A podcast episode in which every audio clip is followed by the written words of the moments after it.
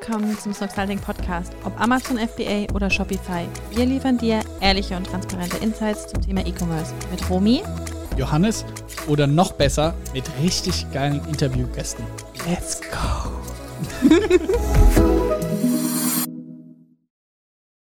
ja, Niklas Heinen, unser nächster Gast, einer unserer ersten Gäste jetzt nach unserer Neuausrichtung des Noxalting Podcasts. Ich habe ihn tatsächlich gar nicht so auf dem Schirm gehabt. No hate, aber umso mehr Kontakt ich mit ihm hatte, umso beeindruckt, beeindruckender finde ich ihn. Wirklich Wahnsinnsgeschichte mit seinen zwei Brands oder nicht oder doch. Und vor allem auch noch Joe und Judy. Wahnsinn, was sie im Influencer-Marketing aufgebaut haben.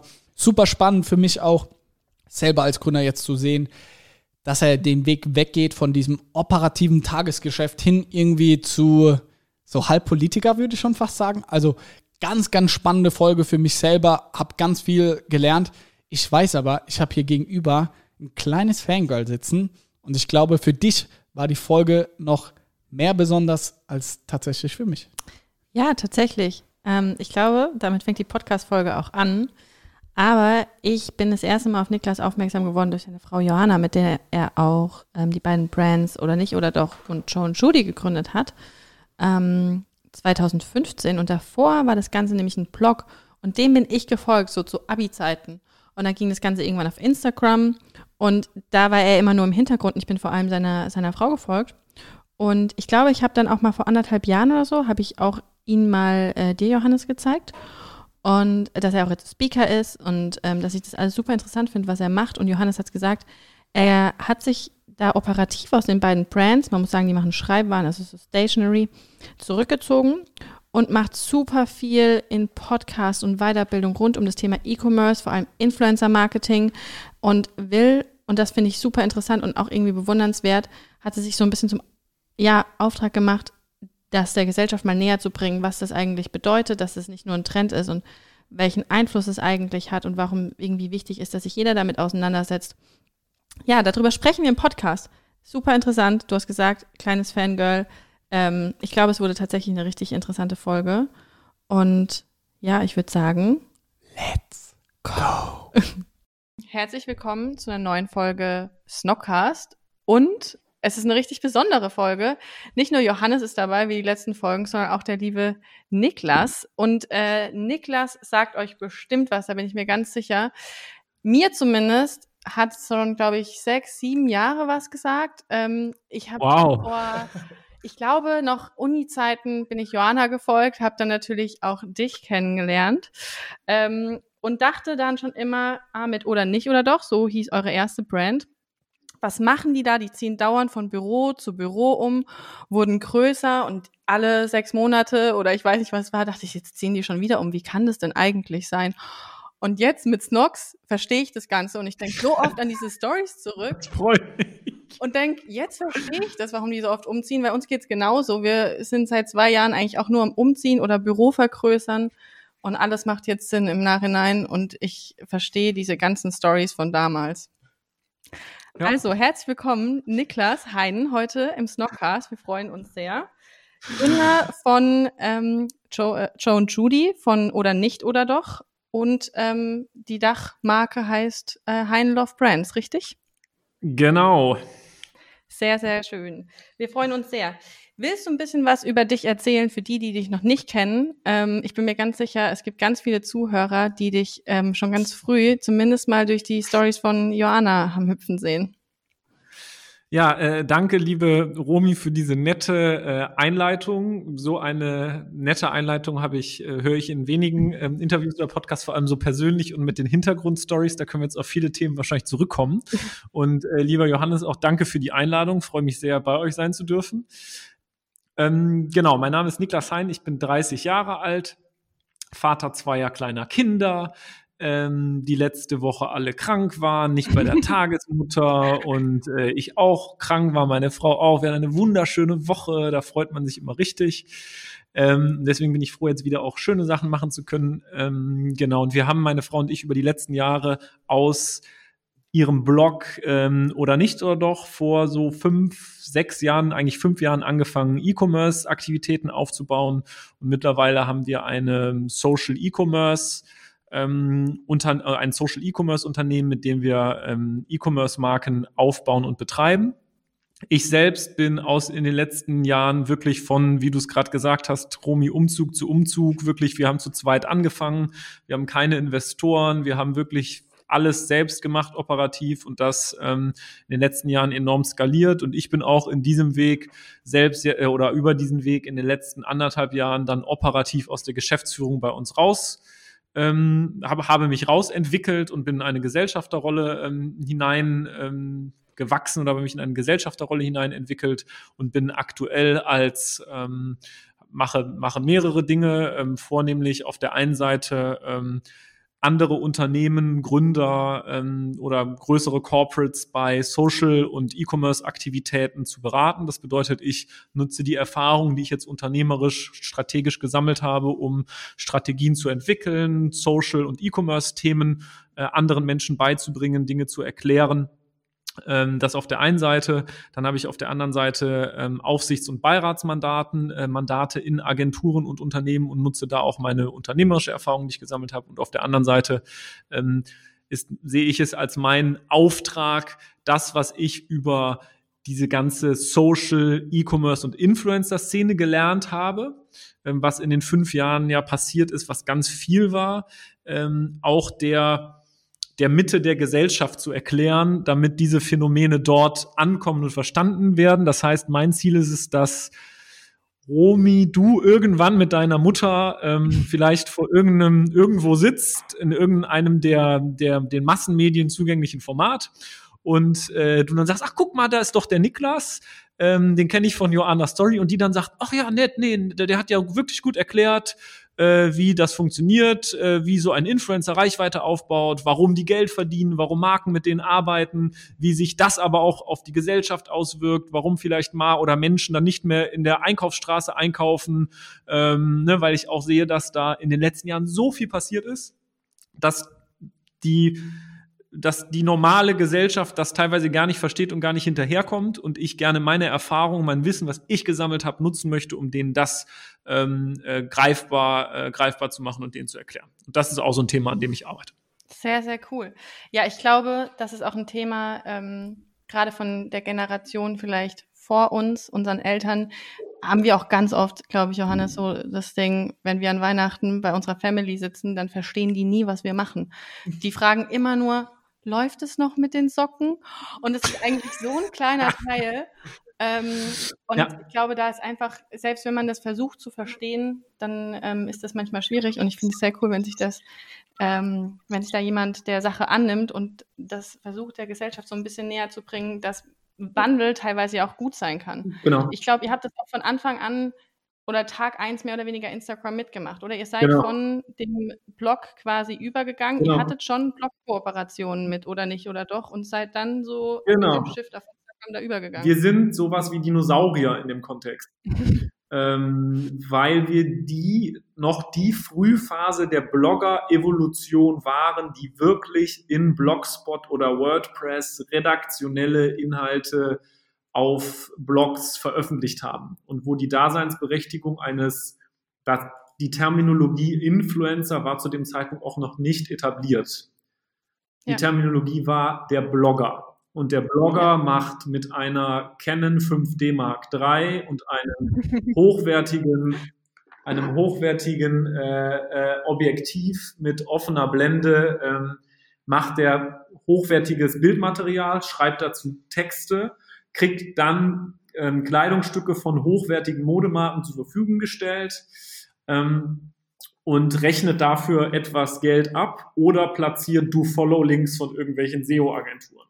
Das war ja. der 2014er, 2015er Way of Living.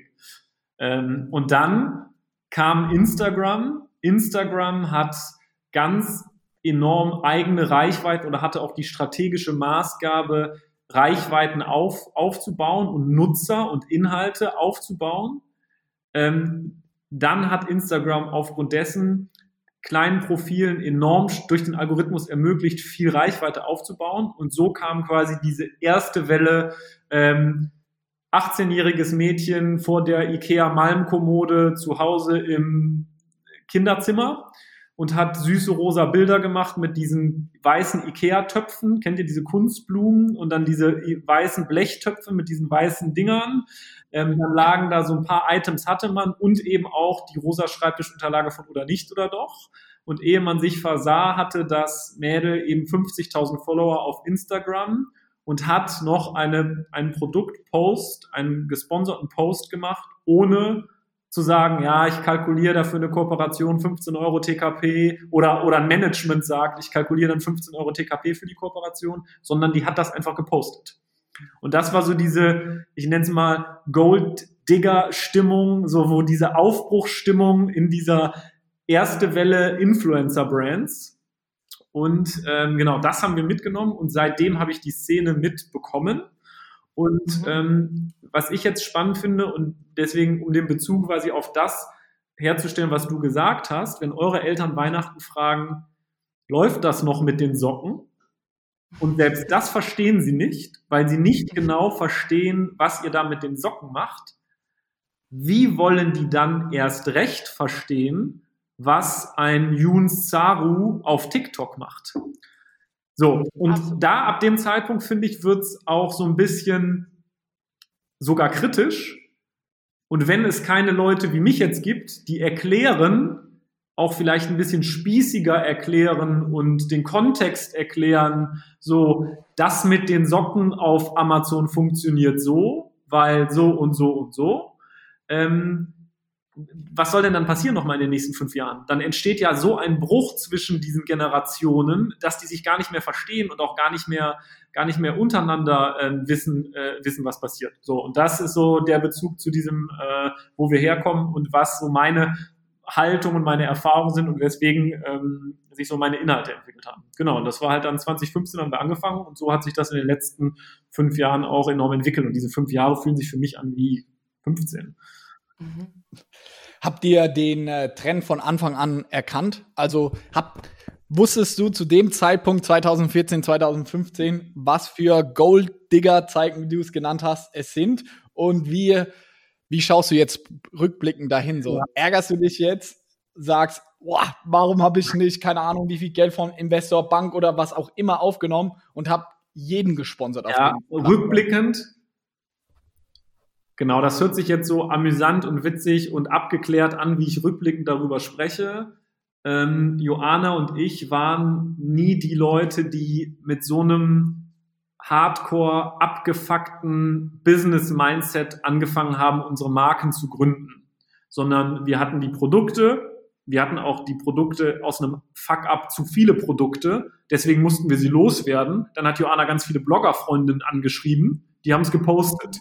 Ne? Also ich bin nicht gekommen über äh, eine Analyse der, ähm, der Media Values und der TKPs und habe mir angeguckt, oh, im Fernsehen ist ein TKP gerade so und äh, der TKP, den wir gerade über Instagram-Kooperationen erzielen, ist so. Das war nicht unser Antritt. Also wir sind da so mehr mit mehr Glück als Verstand so reingestolpert und haben irgendwann gemerkt, oh, das läuft und haben das dann eben skaliert. Was ich jetzt rückblickend einfach sagen kann, ist, dass wir da zur richtigen Zeit am richtigen Ort waren und mit mehr Glück als Verstand in einer Zeit das angefangen hat, haben, die uns ermöglicht hat, sehr günstig diese Reichweiten aufzubauen. Und wenn man sich die Reichweitenentwicklung, und ich spreche da auch offen drüber vom oder nicht oder auch Instagram-Profil anguckt, das hatte mal mehr als, weitaus mehr Follower als jetzt heute, weil die Reichweiten auch, ähm, auch wieder schrumpfen und die, ne, jeder kennt das, der damit zu tun hat, die Ausspielung der Inhalte auf Instagram sich auch ändern. Und ähm, wir in der ähm, in unserer Kalkulation, weil wir eben nicht Venture Capital finanziert sind, wir haben absolut jetzt keine Warenkörbe, die 180 Euro sind, wo wir dann einen, ähm, einen, ähm, einen ähm, äh, äh, Kundenakquisitionskosten auf den ersten Warenkorb von 50, 60 Euro uns erlauben können. Deswegen haben wir da dann natürlich auch ganz enorm gesehen, und das sehen viele Marken gerade, dass dieses 2015-Style Influencer-Marketing heute nicht mehr ähm, so funktioniert, um eine, eine, eine Brand zu bootstrappen auf, ähm, auf Instagram. Ja. Finde ich super interessant. Also die ähnliche Beobachtungen machen wir auch. Also es wird einfach nicht nur im Influencer-Marketing viel teurer, sondern allgemein dieses, ich sag mal ganz einfach Arbitrage-Geschäft. Ich schaffe es einfach super günstig über irgendeinen Kanal Bei uns war es viel mehr Performance-Marketing und bei euch, glaube ich, so Influencer-Marketing.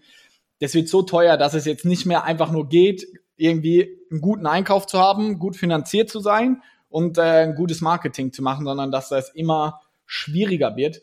Ähm, was ist für euch so die nächste Wette oder die Lösung des Problems? Weil eure beiden Marken gibt's ja noch und hoffentlich auch noch die nächsten Jahre. Und du hast ja auch selber gesagt, du bist zwar operativ nicht mehr drin, aber als Gesellschafter, damit hast du natürlich auch ein riesengroßes Interesse, dass das auch weiterhin funktioniert. Ja. Unsere persönliche Wette ist ja sehr stark in Richtung TikTok, weil wir glauben an dieses schnelllebige Videoformat und da ist jetzt gerade so Golddigger-Stimmung, vielleicht nicht mehr in der Form. Ähnlich. Man kann dort noch kann noch nicht vielleicht so Sales machen und E-Commerce, aber das wird kommen, da bin ich mir sicher. Und da würde mich einfach eure Perspektive interessieren, ja. was eure ja, Marschroute da ist. Ja, unsere ähm, Strategie ist, ähm, die, das ist auch eins der wichtigsten Learnings, die ich oder die wir jetzt auch so über die letzten Jahre gemacht haben, bei dem, was unsere Communities an Produkten wollen und was unsere Produkte ausmacht, an den Produkten weiterhin gute Produkte auf den Markt zu bringen. Die zeichnen sich durch einen sehr hohen individuellen Designanteil aus, durch viel Witz, Charme, Individualität, Originalität. Ähm, das weiterhin zu machen und ähm, ähm, die Markenkommunikation zu reifen zu lassen, dahingehend, dass man jetzt auf Instagram beispielsweise keine nicht mehr in diesen, in diesen, ähm, in diesen Reichweiten kaufen denkt, sondern Kooperationen und Markenbotschaftern äh, denkt. Ähm, und sich anzugucken, welche, welche Möglichkeiten es für uns gibt, die Vertriebswege halt langfristig und nachhaltig so aufzubauen, dass die Marke trotzdem weiterhin wächst und keinen Schaden nimmt Ne? Also wir haben ja auch Amazon gemacht, wir haben ja einen stationären Handel auch mit einem sehr detaillierten und sehr sensiblen Konzept ausgerollt. Ähm, und die Marke, also immer die Marken, die Wertigkeit der Marken aufrecht, ähm, aufrecht zu erhalten. Und äh, hinsichtlich der Trends in den, in, den, ähm, in den Kommunikationskanälen natürlich auch zu gucken, wie wir sowas wie TikTok oder wie wir sowas wie bestimmte Trends nutzen können. Ähm, bei TikTok ganz, ganz konkret haben wir aber auch oft dann die Community gefragt, ob unsere bisherigen Kunden ähm, wirklich die Kunden, die wir haben und die, die sich mit unseren Marken auseinandersetzen, ob die dort vertreten sind und äh, fragen natürlich auch immer oft ab, ähm, wie das Nutzungsverhalten dort ist, weil am Beispiel oder nicht oder doch ist halt eine sehr, ähm, sehr, sehr zurückgenommene und schüchterne Marke. Also das mhm. ist nicht so eine laut oder nicht so doch es zeichnet sich nicht durch laute und ähm, äh, aggressive und hektische Kommunikation aus, sondern eher durch Witz und Charme und ähm, ich trinke Kakao zu Hause alleine auf dem Sofa. Und ähm, dann ist halt so die Frage, passt es dazu, ähm, irgendwie das bunte Pulver auf TikTok 15 Sekunden Schnitt, zack, zack, zack, zack, zack, ist das mit den Werten der Marke vereinbar? Ne? Also ich finde, das ist auch ein Aspekt, den man bei so diesen Markenkommunikationskanälen ähm, auch berücksichtigen muss. Genau. Mhm. Ist das einfacher für Joe und Judy, wenn du sagst oder nicht oder doch, sehr zurückhaltende Zielgruppe? Bei Joan Judy ist es ähm, einfacher mit Markenkollaborationen, mit, ähm, mit reichweitenstarken Persönlichkeiten ähm, gemeinsam an Produkten zu arbeiten. Also wir haben mit Joan Judy beispielsweise jetzt schon zum zweiten Mal mit Kamushka eine große Kollektion ähm, gelauncht, die auch sowohl vom, von der Marken, von der Resonanz als auch wirtschaftlich für uns enorm erfolgreich ist ähm, und über solche Themen dann Reichweite aufzubauen. Aber auch bei Joe und Judy sehe ich, ähm, so wie ich die aktuelle Bildsprache auf TikTok wahrnehme, sehe ich oder sehen wir gerade da persönlich nicht so den Fit. Ja. Ja, ich glaube, mit, mit Kamuschka, mit dem Kalender, ich glaube, da habt ihr einen absoluten Volltreffer gelandet. Ich glaube, allein hier im Büro sehe ich ihn auf vier oder fünf Schreibtischen jeden Tag liegen. Ähm, und ist das, wir haben ja mit dir jetzt hier den absoluten äh, Social Media Experten, ist das für dich der Way to go? Also langfristige Kooperationen eher aufzubauen im Social Media Bereich, als jetzt diese kurzen Sponsorments irgendwie im Sonntagabend um, um 20.15 Uhr? Ja, sagen wir es mal, also ich, ich ordne das mittlerweile immer auch, wenn ich mit, mit ähm, Corporates arbeite oder mit großen Konzernen arbeite, ähm, ein, was es für Durchführungswege im Influencer-Marketing oder im, im, im Social Commerce gibt. Und einer für mich ist die klassische Influencer-Produkt oder die klassische Influencer-Kooperation.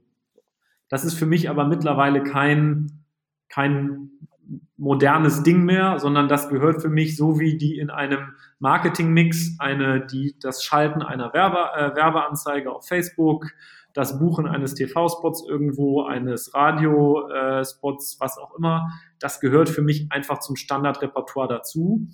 Und ja. äh, das folgt bestimmten Gesetzmäßigkeiten. Und aus meiner Sicht kann man damit auch nach wie vor, wenn man sich schlaue Kampagnen überlegt, nach wie vor betriebswirtschaftlich ähm, erfolgreich sein. Aber es ist für mich jetzt kein großartig nachhaltiges äh, Tool mehr, um Marken aufzubauen. Die Zeit ist aus meiner Sicht vorbei. Was aus meiner Sicht gerade anfängt, und das sehe ich ähm, bei der Entwicklung von Influencer, Persönlichkeiten vom reinen Influencer hin zu Medienunternehmern oder ähm, von der Selbstwahrnehmung ähm, Unternehmerpersönlichkeiten, die selbst ihre ähm, Monetarisierungswege komplett neu aufstellen. Ne? Die haben jetzt die letzten drei, vier Jahre ähm, gut über Influencer-Kooperationen äh, ähm, auch Geld verdient, sehen natürlich aber gerade auch, dass durch das, ähm, durch den Eintritt von TikTok auf den Markt, durch das Ändern der Algorithmen von Instagram, die, der Reichweitenaufbau, den Sie in den letzten Jahren genossen haben, nicht mehr so einfach passiert wie früher. Und der ein oder andere, der dann auch pfiffig ist, überlegt sich dann natürlich auch, hm, wie geht denn das in den nächsten zwei, drei Jahren weiter? Sollte ich nicht anfangen, auch nachhaltig andere Erlösmodelle für mich aufzubauen? Das heißt, die Bereitschaft von authentischen ähm, Content-Creatern ähm, andere Kooperationsmodelle mit Marken oder Unternehmen ähm, anzugehen, ist aus meiner Sicht heute ganz anders gegeben als noch vor ein paar Jahren und bietet aus meiner Sicht für Unternehmen ganz, ganz viele Chancen und Möglichkeiten, eben langfristiger und nachhaltiger Marken aufzubauen. Glaubst du, dass ähm, in den nächsten ein, zwei Jahren auch im Umkehrschluss und äh, bitte nicht falsch verstehen, ich glaube nicht, dass es Joe und Judy oder euch erwischt, aber glaubst du, dass es auch Marken, die auch auf der Welle, auf dem Hype jetzt gewachsen sind, dass auch die, sage ich mal, ernstzunehmende Probleme bekommen werden, weil sie nicht nachhaltig profitabel sind und ihr Geschäftsmodell dahingegen nicht schnell genug schaffen anzupassen klar. oder neue Kanäle und neue, neue Social Media Trends nicht schnell genug adaptieren? Ja klar, ähm, das ist aus meiner Sicht ähm, genau, das, das wird aus meiner Sicht äh, bestimmt passieren. Ne? Deswegen war es für uns auch für uns ja auch äh, mit oder nicht oder auch immer eine Maßgabe ähm, zu sagen, dass wir eine ähm, die Erreichbarkeit der Marke über alle Vertriebswege hinweg gewährleisten wollen und ähm, schaffen wollen und eben nicht, eben nicht nur von einer singulären Plattform abhängen, ähm, abhängen möchten ne? oder abhängig sein möchten.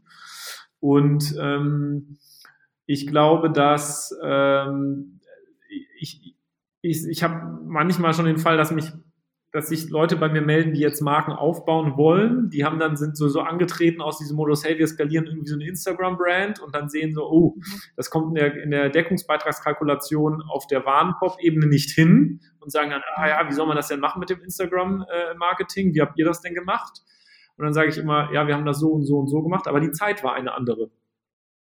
Ja. Man müsste sich heute dann, äh, muss man sich eben andere ähm, Mittel und Wege ähm, überlegen. Aber ich glaube, dass wenn man, ich glaube, dass wenn man es über eine bestimmte, ich glaube, wenn man über eine, von der Markenbekanntheit und von dem Markenwert und der Wertigkeit einer Marke über eine bestimmte Schwelle geschafft hat, dass man es dann schafft, seine Kunden und seine Erreichbarkeit in andere Kanäle dann zu überführen. Ähm, aber ich glaube schon, dass es für manche, manche Brands schwierig werden wird. Genauso wird das aber auch für Creator und Influencer sein. Das ist, mhm. Das ist ja genau das, genau das Gleiche. Da wird man auch viele sehen. Und ich kenne ja, also ich, ich komme ja aus der Szene, meine Frau ist ja selber auch mit über irgendwie um die oder um die, um die knapp 130.000 Follower eine nicht ähm, unbekannte Influencerin. Ähm, und ich sehe ja, ähm, was für Möglichkeiten man als Influencer immer noch hat und dass natürlich Fragen auch in der Szene gestellt werden, wie soll das weitergehen? Und was passiert mal in mhm. zwei oder drei Jahren, wenn die Reichweite von Instagram irgendwie abwandern sollte? Das sind ernste Fragen, die sich, äh, die sich da viele Influencer auch stellen. Und die ein oder anderen werden es schaffen, schlaue Geschäftsmodelle jetzt aufzubauen und die ein oder anderen auch nicht. Mhm. Was, was, sind, was sind eure anderen ähm, Kanäle? Du hast sie gerade schon angesprochen. Man sollte sich irgendwie nicht nur ähm, auf eins fokussieren und verlassen. Wie wichtig ist euer Online-Shop? Wie wichtig ist Amazon, andere Marktplätze und auch Einzelhandel? Ich glaube, auch da seid ihr unterwegs, ne? Für mich, und das haben wir auch in den letzten Jahren gelernt, ist auch wichtig, sich die Frage zu stellen, was für eine Produktkategorie man vertreibt und wo es geübt ist, diese Produkte zu kaufen. Mhm. Bedeutet für uns war, so wie wir gewachsen sind, das Direct-to-Consumer-Geschäftsmodell und der Bezug zum Endkunden für unseren Online-Shop immer das aller, aller, aller, aller Wichtigste. Und wir sind in so einer. Blase groß geworden, wo wir gedacht haben, dass unser Wachstum online wird immer so weitergehen über unseren eigenen mhm. Online-Shop. Mhm. Nun sind wir mit oder nicht oder doch Schreibwaren und Stationery, Design, Lifestyle-Artikel in einer eher oder in einer bestimmten, in einem bestimmten Marktsegment unterwegs und haben mhm. sehr schnell für den direkten Online-Vertriebsweg sehr viel Umsatz aufgebaut. Das bedeutet, wir mhm. machen mehr Umsatz online als viele unserer Wettbewerber, während viele unserer Wettbewerber im stationären Handel das zigfache von dem machen, was wir, was wir online machen. Ne? Das bedeutet, mhm. wenn man sich das dann global oder auf den, auf den Dachmarkt anguckt, sieht man also in diesem Papier, also Papierbücher, Schreibwarenmarkt, ist die Umsatzverteilung so, dass es so um die, ich denke mal jetzt äh, wahrscheinlich so 96 Prozent stationär läuft und 4 Prozent online. Und in diesem 4 Prozent haben wir schon einen, dafür ganz, ganz, sind wir ganz gut unterwegs aber die Menschen sind es gewohnt, anlassbezogen solche Produkte in gewohnten Umfeldern zu kaufen. Ja. Und wir haben uns deswegen dann dazu entschieden, dort uns auch zu positionieren und die Marke, die wir haben und die Strahlkraft der Marke, die wir haben, zu nutzen, um dort uns auch Marktanteile natürlich zu sichern. Und ich finde, das ist auch ein Thema, was man als Marke ähm, ähm, berücksichtigen sollte, sich eben zu gucken, ähm, wo der Kunde gewohnt ist, solche Produkte, die man halt hat, auch ähm, kauft und auch gerne kauft. Ne? Mhm. Und ähm, das war für uns ein Thema. Gleichzeitig war für uns Amazon natürlich auch ein Thema, weil wir sehr schnell gesehen haben, dass dadurch, dass wir nicht bei Amazon waren, ähm, mhm. Leute da den Traffic, den wir auf Amazon geschafft haben, genutzt haben, um Trittbettfahrmäßig äh, Copycat-Produkte unserer Brand zu verkaufen. Ne? Ähm, und dem wollten wir natürlich, ähm, das war natürlich, das fanden wir natürlich nicht so geil. Und deswegen haben wir dann auch ähm, relativ schnell Brandshops auf Amazon aufgebaut. Und dort sehen wir auch, dass natürlich gerade dieses ganze Papeterie-Kalendergeschäft auf Amazon auch natürlich ein riesiges, einen riesigen Markt und eine riesige Nachfrage hat und wir darüber mhm. natürlich auch Kunden gewinnen können, die wir so sonst nicht über unsere Communities gewinnen würden. Ja. Seht ihr da ähm, einen Wandel so von euren Online-Shop-Käufern zu Amazon oder sagt ihr auch zwei komplett unterschiedliche Zielgruppen? Mm, nee, wir, nee, wir haben äh, teilweise teilweise Leute, die äh, auch aus dem, aus dem Online-Shop in, äh, zu Amazon gehen und wir das auch nicht komplett trennen, sondern teilweise auch manchmal Leute aus dem Online-Shop zu Amazon leiten. Ähm, weil mhm. teilweise ist es wirklich so, dass ähm, wenn jemand das Produkt schon kennt ähm, und der weiß, er möchte das spezifische Buch dem und dem zum Geburtstag schenken und mhm. der ähm, braucht das übermorgen oder morgen, ähm, und dann bestellt er das eben einzeln bei Amazon. Das kommt schon, ähm, kommt schon auch oft vor. Und da muss man auch aus Markensicht sagen, wir machen halt Amazon, das ist total wichtig für uns, ähm, ja, nur im, ähm, im FBA-Modell, also äh, mhm. Seller F, äh, FBA. Wir können selber steuern, was für Preise wir äh, vergeben. Ähm, und wenn man sich unsere also bei, oder nicht nur noch die Marke anguckt, unseren Logistikprozess, das ganze Packaging, das ist sehr aufwendig. Wir haben relativ viele Items in einem Warenkorb im Online-Shop. Es ist eingepackt in Seidenpapier, in irgendwelchen Tüten etc. Da ist natürlich ähm, im, im Logistikprozess stecken natürlich auch Kosten. Wenn du dann teilweise dir einen Amazon-Warenkorb anguckst, ähm, kann das natürlich auch Spaß machen ne? für, äh, für Marken wie uns, weil du eben ja. von den Kosten eine ganz andere Zusammensetzung hast und dann nicht jemand im Lager dann vier, fünf Mal irgendwas einschlägt, sondern dann liegt dann eben das einfolierte Produkt irgendwo und wird in eine Versandtasche gesteckt, die gegebenenfalls von den Abmessungen noch ähm, ganz andere äh, Kosten hat als eben das große DHL-Paket, was bei uns über unseren DHL-Account in der eigenen Logistik läuft.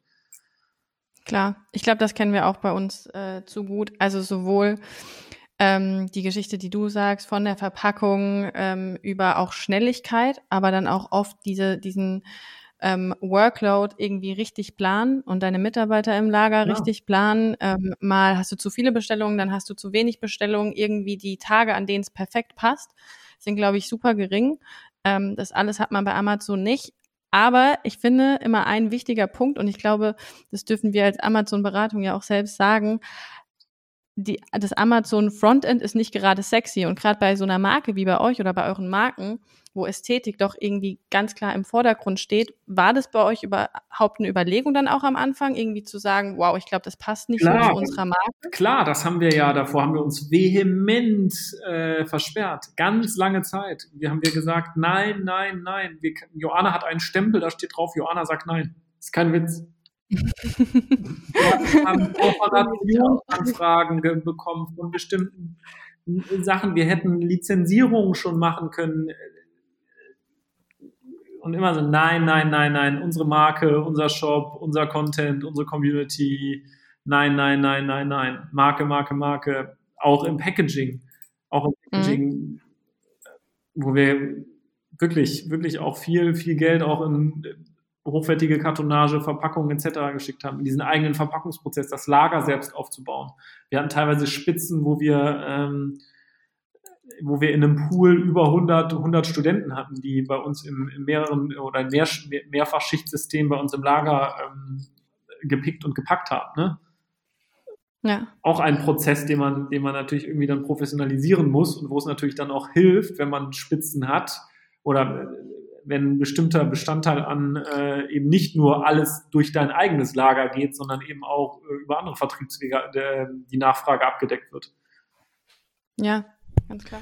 Warum habt ihr euch dann doch für Amazon entschieden? Also du hast gesagt, Johanna hat ihren Nein-Stempel. Ja. Äh, was war dann so der ausschlaggebende Punkt, dass sie gesagt hat, okay, komm, wir probieren es doch aus und hat es dann von Anfang an geil geklappt und ja. Genau, wir haben dann irgendwann, als wir gesehen haben, dass so viel, also dass so viel Produkte wirklich stumpf kopiert werden ähm, und da wirklich Leute signifikant Umsatz mitmachen mit Traffic, den wir eigentlich verdient haben oder der eigentlich uns gehört, weil wir die Marke aufbauen also auf euren Keywords? Ja, klar. Also User Journey war oder ist so, oder so ein so ein Fall ist, die 16-jährige Sophie wünscht sich eine Schreibtischunterlage ähm, von oder nicht oder doch, weil sie das von Instagram kennt.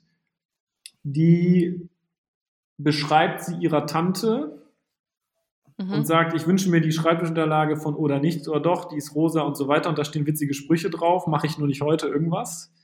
Mhm. Ähm, die Tante weiß dann ja abends nicht mehr, wenn sie sucht äh, oder nicht oder doch, nicht oder doch nicht oder irgendwas oder alles oder nichts oder was auch immer. Das weiß die ja nicht mehr. Die sucht Schreibtischunterlage rosa irgendwas und findet dann ähm, die eine Schreibtischunterlage, die sehr nah an der Aufteilung genauso ist, wie eben die Sophie das beschrieben hat. Und dann kauft die die halt. Nur mit dem Unterschied, dass das halt die räudig gedruckte Billo-Schreibtischunterlage aus irgendwo ist mit so einer hässlichen, äh, wirklich hässlichen Folie drum und der wirklich nahezu eins zu eins kopierten ähm, äh, Designs von uns. Also es gibt wirklich Marken, die systematisch unsere Produkte angucken, auch wenn wir neue Produkte launchen, sich die Seiten genau angucken, das dann in eigenen Produkten zusammenstellen. Ähm, das ist echt heftig. dass wir das, also, dass es klarer und klarer wurde, haben wir uns, äh, haben wir das natürlich ähm, uns einmal angeguckt, auch strategisch, und dann aber eigene Brand-Shops aufgebaut auf, auf Amazon, also diese Markenshops. Ähm, ja. Und dann auch gesehen, wenn du jetzt auch Kalender 2020 dir anguckst, ähm, oder Kalender 2021 sind wir mit unserem Hein Love Brands Kalenderangebot mit, weiß ich nicht, mittlerweile bestimmt zwölf verschiedenen ja. Produkten, Größen, Kategorien, ähm, ranken wir schon ganz gut, ähm, ganz gut darum, ne? Also ähm, ja. ja. Ja, sehr, also sehr interessant. Wie kannst du eine Größenordnung sagen? Wie groß ist bei euch Einzelhandel? Wie groß ist Online-Shop und Amazon? Ähm, der Amazon-Share ist weit, ist, ist, ist enorm, enorm hochgegangen. Äh, Einzelhandel wäre dieses Jahr natürlich ohne Corona mehr gewesen, aber wir sind jetzt wahrscheinlich so, ähm, so um 60, 35, 5 oder so, äh, 60 online, 35 Amazon, 5 stationär, irgendwie sowas, mhm. sowas, sowas, sowas die Kante. Also ist auch noch richtig, so was du gesagt hast, richtig viel Potenzial eigentlich da, wenn du sagst, im stationären Handel, jetzt Corona mal beiseite, äh, geht so viel, was Stationery angeht. Ja. Und ihr sagt, ihr habt erst 5% ungefähr in, äh, im stationären Handel. Äh, da ist ja dann noch mal richtig viel Luft nach oben bei euch, ja, oder? Da ist einiges. Da ist ähm, das ist für oder nicht oder doch und sowohl für oder nicht oder als auch für Joan Judy vor allem für oder nicht oder doch. Wir haben so ein tolles äh, Handelskonzept mit einem so einem. Uns ist immer wichtig, dass die Marke halt eine abgeschlossene Umgebung hat und eine Strahlkraft entfaltet. Das bedeutet, wir wollen nicht, dass einzelne Produkte rabattiert auf irgendeinem Krabbeltisch liegen. Mhm. Ähm, und die ähm, oder nicht oder doch ähm, wir haben, wir haben auch echt, äh, wir haben über 100, äh, wir haben über 100 äh, Einzelhändler, die mittlerweile oder nicht auch Produkte verkaufen. Das sind immer oder nicht oder doch Häuschen. Das sind so Laden, mhm. kleine Ladentische mit so einem Dach, mit einem Regal, mit Regalbrettern drauf. Ähm, mhm. wo ein bestimmtes Sortiment drauf ist, was auch immer das gleiche ist. Wir haben ganz hochwertige Einzelhandelspartner. Ähm, da sind wir enorm stolz drauf. Das sind das sind teilweise, das sind aus meiner Sicht auch Influencer. Das sind Menschen, die haben in dritter Generation Inhaber geführt, ein hochwertiges Schreibwaren- oder Designartikelgeschäft, die kennen ihre Kunden, die kuratieren Inhalte und Produkte. Das ist total toll. Ähm, und äh, das funktioniert total super da. Und darüber erschließen wir natürlich auch neue Kunden. Ne? Mhm. Merkt ihr dann einen Unterschied, welche Produkte ähm, ja. wo nachgefragt werden? Ja. Also Amazon komplett andere Produkte wie stationär? Ja. das sind schon, das sind teilweise in der Zusammensetzung, ähm, das könnte jetzt Jenny, äh, meine, meine Mit Mitgesellschafterin, die für alle Vertriebsthemen ähm, eben das auch aufgebaut hat, das könnte die genau beantworten.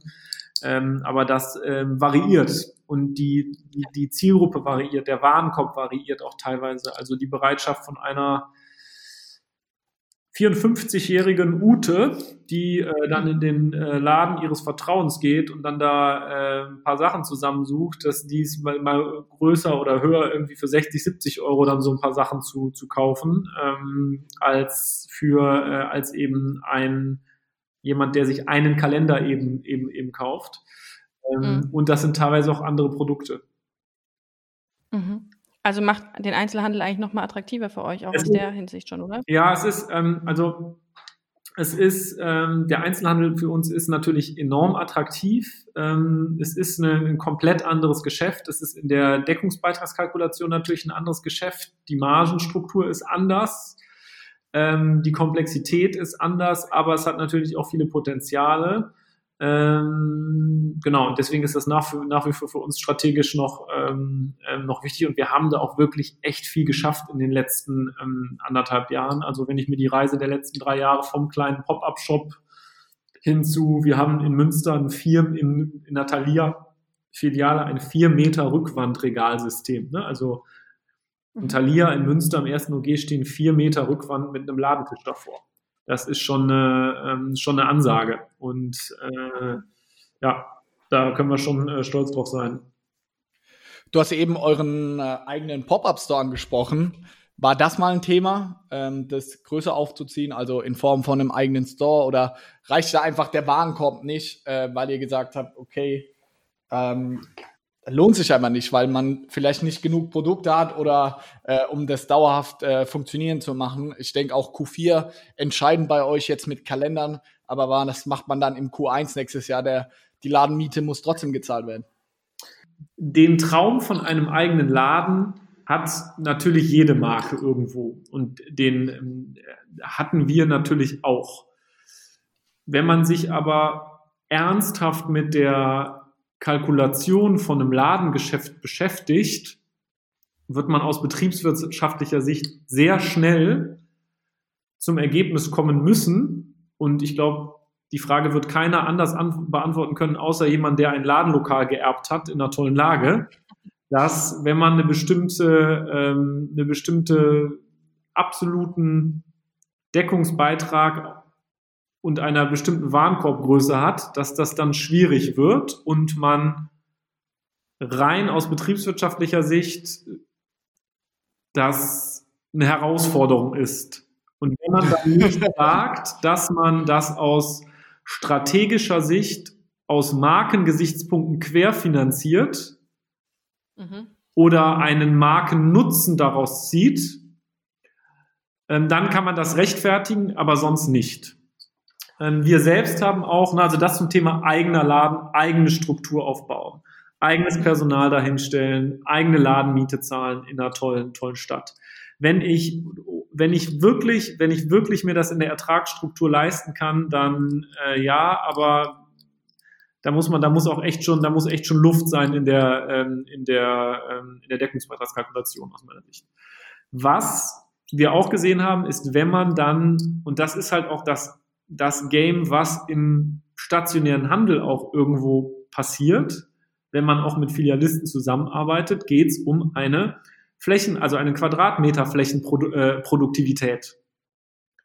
Das bedeutet, wir haben ja auch getestet, auch mal 20 Quadratmeter Shop in Shop oder auch mal eine 40 Quadratmeter große Fläche, ähm, auch mit Thalia zusammen. Ähm, und wenn man dann in Hamburg in der Spitaler Straße 40 Quadratmeter Fläche, da muss für ein Thalia halt wirklich auch was gedreht werden. Ne? Es sei denn, auch die sagen, wir rechtfertigen das aus strategischen Marken, Traffic-Gesichtspunkten, was auch immer. Ähm, und deswegen kommt man dann irgendwann auf den Punkt, dass man sich fragt, wie kann man das skalieren und wie kann man das skalieren und gleichzeitig die Strahlkraft der Marke aufrechterhalten und wie kann man das gleichzeitig skalieren, ohne die ähm, weil man darf ja auch keine Preisabsprachen treffen. Ähm, wenn du in den Handel gehst, kauft der Händler dir das ab und dann kann der das, dann kann der das äh, rabattieren, wenn er will. Bloß was macht das dann mit einer Marke, wenn der Händler das auch rabattieren muss, weil er die Ware sonst nicht los wird und dann hat er ein Produkt, das muss er rabattieren und dann liegt dein Produkt, was du halt für 28 Euro im Onlineshop verkaufst, auf einmal für 14 Euro irgendwo auf so einem Grabbeltisch. Ne? Und ähm, das sind so diese, diese, diese ganzen Fragen und Fragestellungen, Erwägungen, die wir uns zum Thema stationären Handel äh, rauf und runter gestellt haben. Und ähm, ja, haben jetzt aber eben ein, super, super Konzept für uns gefunden, was aus unserer Sicht uns da Wachstum ermöglicht und auch äh, ermöglicht, die Marke halt weiterzuentwickeln. Und das sind ähm, kleinere Shops, so wie du gesagt hast, die wie für euch quasi sogar als Influencer dastehen ähm, und absolut für eure Marke dann ja, auch einstehen. Kleinere Shops oder wir sind teilweise auch, ähm, wir sind in mehreren Thalia-Filialen auch drin, aber immer eben mit bestimmten Ladenaufbauten und Platzierungen, wo man hingehen kann und sagen, ah, da hinten ist was von oder nicht oder doch, dann gehst du da hin und siehst dort eben bestimmte Dinge von oder nicht oder doch und nicht irgendwo in Regalen ist da mal da mhm. was, da mal da was und da mal da was und beim Rausgehen noch auf dem Wühltisch ähm, noch mal was. Ja. Das ist ja auch viele, viele, also das ist ja auch das, was aus meiner Sicht viele Gründer, die jetzt gerade Marken aufbauen, dieses ganze Thema dieser diese, diese Begehrlichkeit oder der Wunsch, in Lebensmitteleinzelhandel oder in stationären Handel zu kommen, ist ja ganz groß. Ne? Dieser Traum, oh, ich habe da irgendwo mal ein Display stehen. Ähm, die dann sich bei irgendwelchen Messen bewerben und zu irgendwelchen Key-Accountern von irgendwelchen LEHs oder von irgendwelchen Filialisten gehen. Ähm, aus meiner Sicht ist das, das kann man machen, aber aus meiner Sicht ist, gibt es bessere Wege, äh, eine Marke aufzubauen, als halt ähm, über Handelsstruktur. Ja, total. Ich glaube, so als abschließende Frage fände ich super interessant. Wir haben darüber gesprochen, wo seid ihr hergekommen? 2015 war alles noch komplett anders.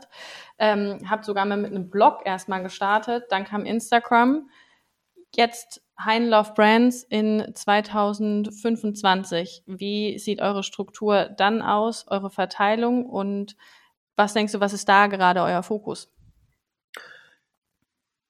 wir als Heine Love Brands verstehen uns schon als Social Commerce äh, Powerhouse und ähm, sind natürlich auch dabei, unsere Strategie dahingehend auszurichten, dass wir ähm, neben unsere, also einerseits die Marken natürlich weiterentwickeln, die Marken der, der Masse zugänglich machen. Ähm, äh, wir haben da natürlich in unserem, dem Ausbau unserer Vertriebskanäle viel vor, aber gleichzeitig natürlich auch in der Entwicklung toller Produkte, die zu den Marken passen.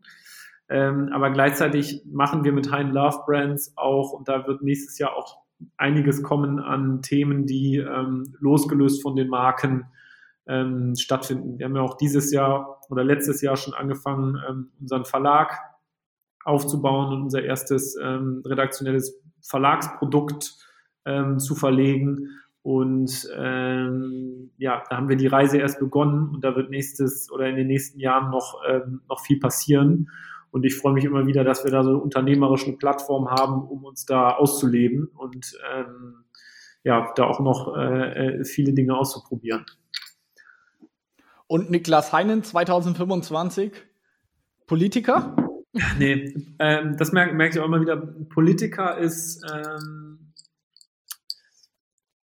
Nee, Politiker nicht, aber ich freue mich immer dann oder bin dann immer sehr erfüllt, wenn ich andere Menschen ähm, inspirieren und begeistern kann und auch ein Stück weit informieren kann. Und ähm, ich möchte aber, äh, was mir ganz wichtig ist, als Unternehmer weiterzuarbeiten und das Unternehmen auch weiter aufzubauen. Gleichzeitig macht es mir aber auch großen Sta Spaß, andere Unternehmen strategisch mitzuentwickeln, zu begleiten, ähm, ähm, meinen Rat zu geben und auch meine, ich bin sehr so zukunftsorientiert und mir macht das großen Spaß, Strategien zu entwickeln mit dem Wissen, was ich heute habe. Habe da auch aktuell echt wahnsinnig tolle Projekte, die riesen, riesengroßen Spaß, Spaß machen, wo ich auch die Möglichkeit habe, die Art und Weise, also wo ich auch die Möglichkeit habe, Vorreiter-Cases mitzubauen und zu gestalten, die auch irgendwie ein Stück weit die Branche so ein bisschen prägen. Ähm, das macht mir großen Spaß. Und das andere, erhoffe ich mir natürlich oder arbeiten wir natürlich auch daran, Formate zu kreieren, wo ich selber, worüber ich selber andere Menschen informieren kann. Ähm, und da passieren gerade auch spannende Dinge. Ähm, und äh, ja, da freue ich mich auch, da wird es nächstes Jahr auch das ein oder andere coole, ähm, ähm, coole geben. Aber was mir auch total wichtig ist, die Erfahrung habe ich jetzt auch in den letzten Jahren gemacht, es muss für mich schon immer mit meinen Inhalten, für die ich stehe und wo ich wirklich auch authentisch Erfahrungswissen aufgebaut habe, zusammenhängen und nicht einfach losgelöst irgendwas sein, äh, wo ich irgendwas erzähle, sondern zu den Dingen, wo ich keine Ahnung habe, sage ich auch immer, da habe ich keine Ahnung, da erzähle ich nichts zu. Ähm, und bei den paar Dingen, wo ich wirklich Ahnung habe und Bescheid weiß, das sind eben so drei, vier, da erzähle ich gerne was zu, da teile ich gerne meine Erfahrungen, da gebe ich gerne Ratschlag oder, oder oder äh, unterstütze. Ähm, und das ist mir wichtig, das auch weiterhin zu tun. Ja, für mich klingt das unglaublich ähm, schlüssig und sehr durchdacht, wenn ich das so, wenn ich das so sagen darf. Freut ähm, mich, dass, dass, dass, dass einer, einer mal, der das sagt. Nein. Nein, also man, man, ich glaube, man hört da deine Erfahrungen. Ich glaube, das macht auch den großen Unterschied. Ähm, bei dir, dass man einfach merkt, du warst da von Anfang an mit dabei. Ähm, du hast mit Joanna äh, erst einen Blog groß gemacht, bist ein Agenturmodell übergegangen. Ihr habt eure Produkte entwickelt und das ähm, sind alles Produkte ähm, und vor allem ist es, glaube ich, eine Reise, hinter der ihr total steht. Ja. Und ich finde es super schön, wenn man sich auch ähm, hinstellt und sagt, ich glaube, ich, ähm, ich kann was erklären und das würde ich auch gerne machen. Und ich hoffe, tatsächlich, dass ich ähm, mal, ob das jetzt von einer Litfaßsäule ist, das ist wahrscheinlich nicht das klassischste Medium, nee. oder irgendwo mal stehe und äh, dann ist da Niklas Hein und ich bin da mit meiner Mutter und meine Mutter sagt, ah, das ist doch der, der das so gut letzt erklärt hat, den habe ich da in der Talkshow gesehen. Ähm, und jetzt weiß ich endlich, äh, dank Niklas Hein, ähm, was es mit TikTok auf sich hat, weil Rumi, du konntest mir das nicht so gut erklären. Und ähm, ich hoffe, das passiert und ich bin mir ganz sicher. Ähm, dass da viele von dir äh, sehr viel mitnehmen können. Ja, danke schön. Das freut mich sehr, dass du das so siehst. Doch, auf jeden Fall. Ich glaube auch für unsere Zuhörer war das eine richtig coole Folge, wenn ich das so sagen kann, weil es einfach mal was ganz anderes war. Es ging, glaube ich, ähm, sehr ums Thema, ja, Social E-Commerce und gar nicht so, so viel Amazon, aber das muss es auch gar nicht immer sein. Ich glaube, es ist immer cool, mal ein bisschen links, mal ein bisschen rechts zu schauen und ähm, dafür war das heute sehr, sehr cool. Niklas, vielen, vielen Dank. Ja. Ähm, dass danke dir, Rumi, danke Johannes. Warst. Hat mich sehr gefreut. Und ganz, ganz liebe Grüße ähm, an Johanna auf jeden Fall. Ja, das, äh, das mache ich. Dann danke euch vielmals und auf Wiederhören. Tschüss. Tschüss. Zum Schluss noch eine kleine Bitte an dich. Wenn dir dieser Podcast gefallen hat, schreib uns doch einfach eine Bewertung. Da würden wir uns super freuen. Alle Links dazu findest du in den Show Notes. Bis zur nächsten Folge und vielen Dank fürs Zuhören.